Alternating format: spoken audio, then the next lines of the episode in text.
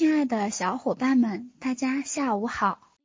很荣幸受方景老师的邀请，给大家做一个关于家庭教育的简短分享。首先做一个自我介绍，我是一名幼儿园老师，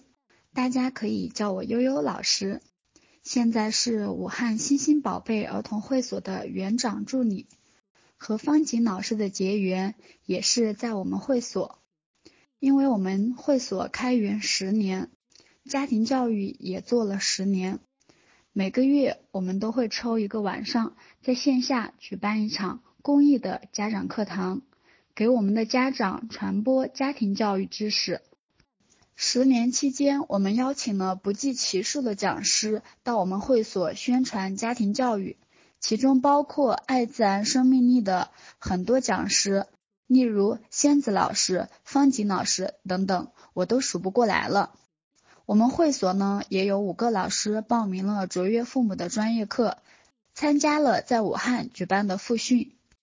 去年九月份开始，我们园长带领老师们走上讲台，每月的线下家长课堂由园长亲自讲授，线上则由老师们在家园群里讲。我们一直都非常重视家庭教育。因为做幼教的我们深知，零到六岁是孩子成长的关键期，而这个时期陪伴他们最多的是父母，所以父母了解足够的家庭教育知识，对孩子的成长来说绝对是百利而无一害的。我们会所的家庭教育不局限于家长课堂，还渗透在日常生活的每一点一滴。一年三百六十五天，我们都没有停止过教育。老师时刻是和家长有连接的。十年来的周末和节假日，包括春节，我们都在线上举办活动。下面给大家分享一下我们刚刚结束的两个阶段的打卡活动。以上呢是我们春节期间的两个阶段打卡活动，所有的活动都是亲子参与。按我们原定的计划，现在我们应该已经开园了。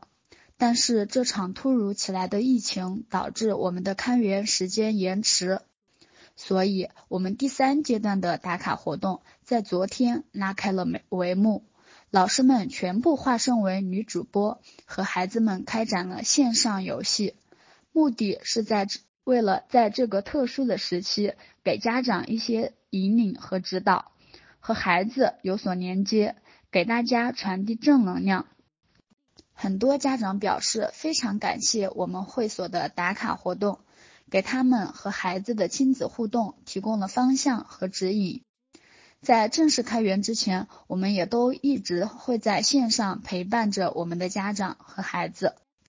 我们这一代人可能由于父母不懂家庭教育，会在无意识中带给大家很多伤害。接触到家庭教育以后，我们发现自身的很多问题可能都来源于原生家庭。我很庆幸在自己成为妈妈之前，可以提前学习到有关知识，为我孩子以后的教育做好铺垫。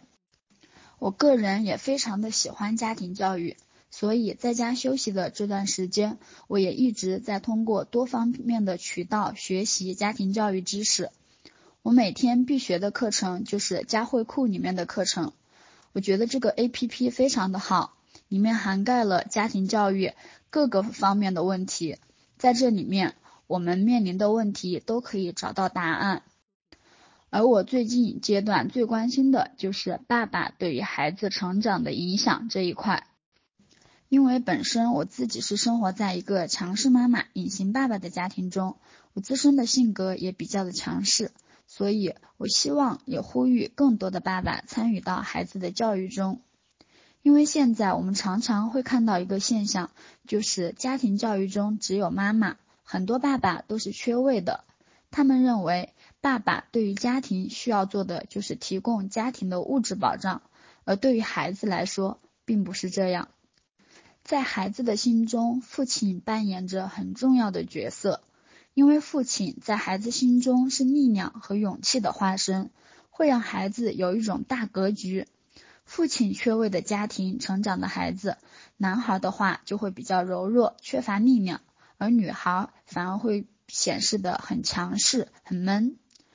父亲对孩子的影响包括六点，分别是孩子梦想精神的引领者，孩子规则意识的建立者，孩子性别身份的确立者和孩子社交能力的培养者，孩子性格品行的塑造者和幸福婚姻的缔造者。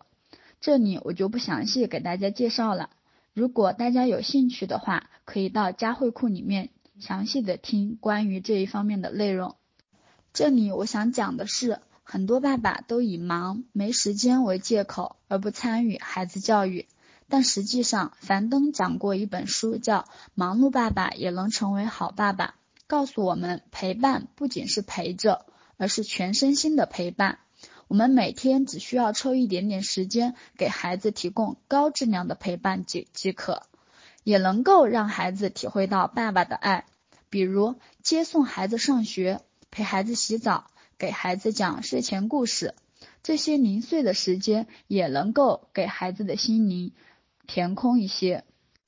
而陪伴最重要的是要在这期间放下手机，放空心思，只为了陪孩子。我相信，只要爸爸和妈妈一起参与孩子的教育，并达成一致教育观念，孩子在爱的滋养下成长，绝对会给您不一样的惊喜。今天我的分享到此结束，谢谢大家的聆听，也期待更多关注家庭教育的小伙伴一起分享交流，我们有缘再见。